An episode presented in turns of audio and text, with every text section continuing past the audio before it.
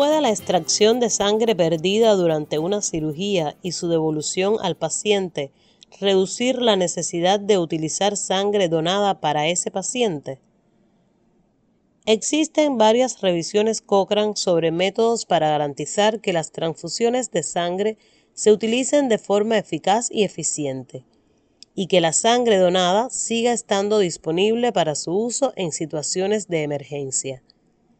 Una de las primeras de estas revisiones analizó la evidencia sobre una técnica denominada rescate celular.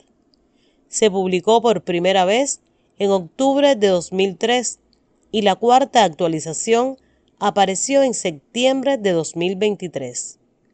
Este podcast, que cuenta sobre la técnica y las últimas conclusiones de la revisión, ha sido traducido por Yasmín García del Centro Cochrane Iberoamericano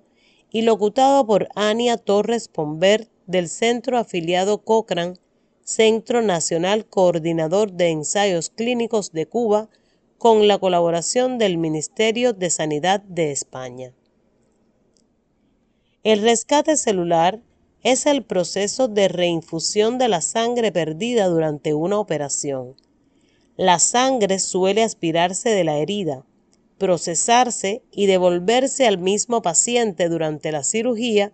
o en las horas posteriores.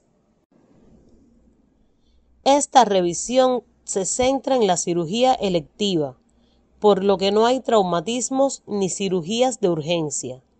y ha permitido identificar los procedimientos en los que el rescate celular reduce la necesidad de una transfusión de sangre donada conocida como sangre halogénica. Y si hay algún problema de seguridad,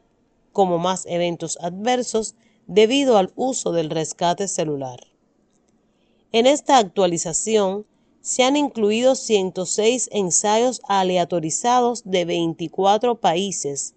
con un total de casi 15.000 adultos. La evidencia se separó en diferentes especialidades quirúrgicas para determinar si algunas poblaciones percibían un efecto diferente al de otras. Estas son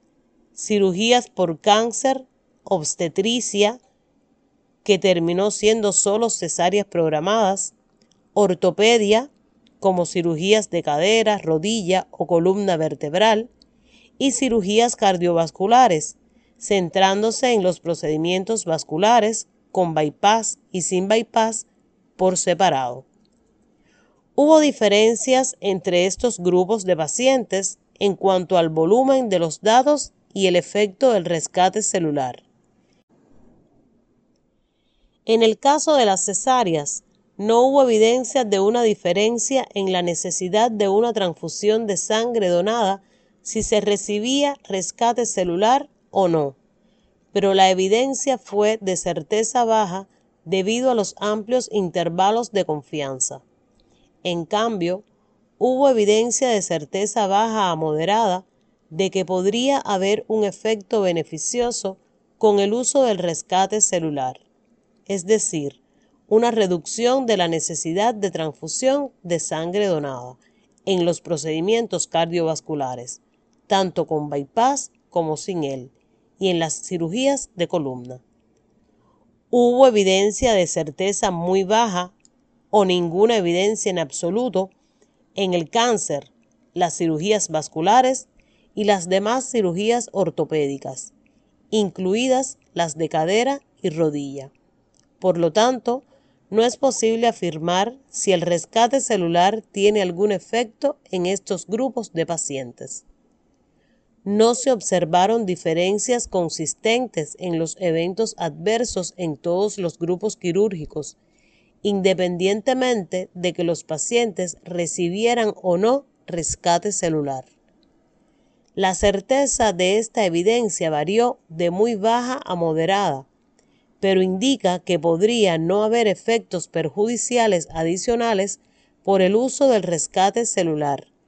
y algunos grupos de pacientes se podrían beneficiar al necesitar menos sangre donada.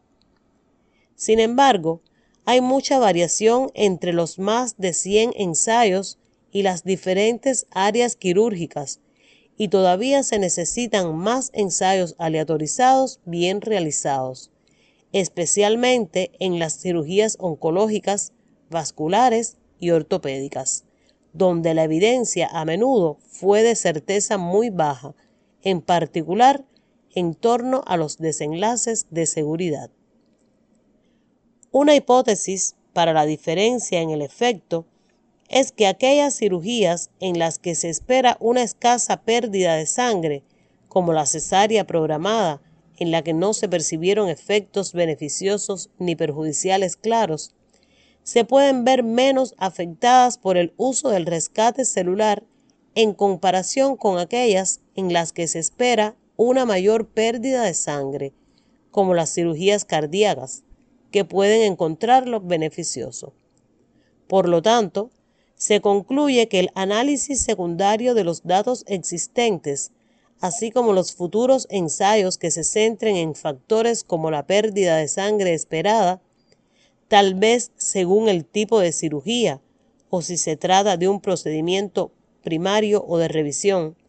y otras indicaciones para la cirugía. Pueden ayudar a identificar a las personas o cirugías en las que el rescate celular sería beneficioso, tanto para los desenlaces de los pacientes como para mantener las reservas de sangre donada. Si desea leer la versión actual de la revisión y estar atento a la próxima actualización si se dispone de más evidencia, está disponible en línea una simple búsqueda de rescate celular y cirugía en la biblioteca Cochrane le mostrará un enlace a la versión completa.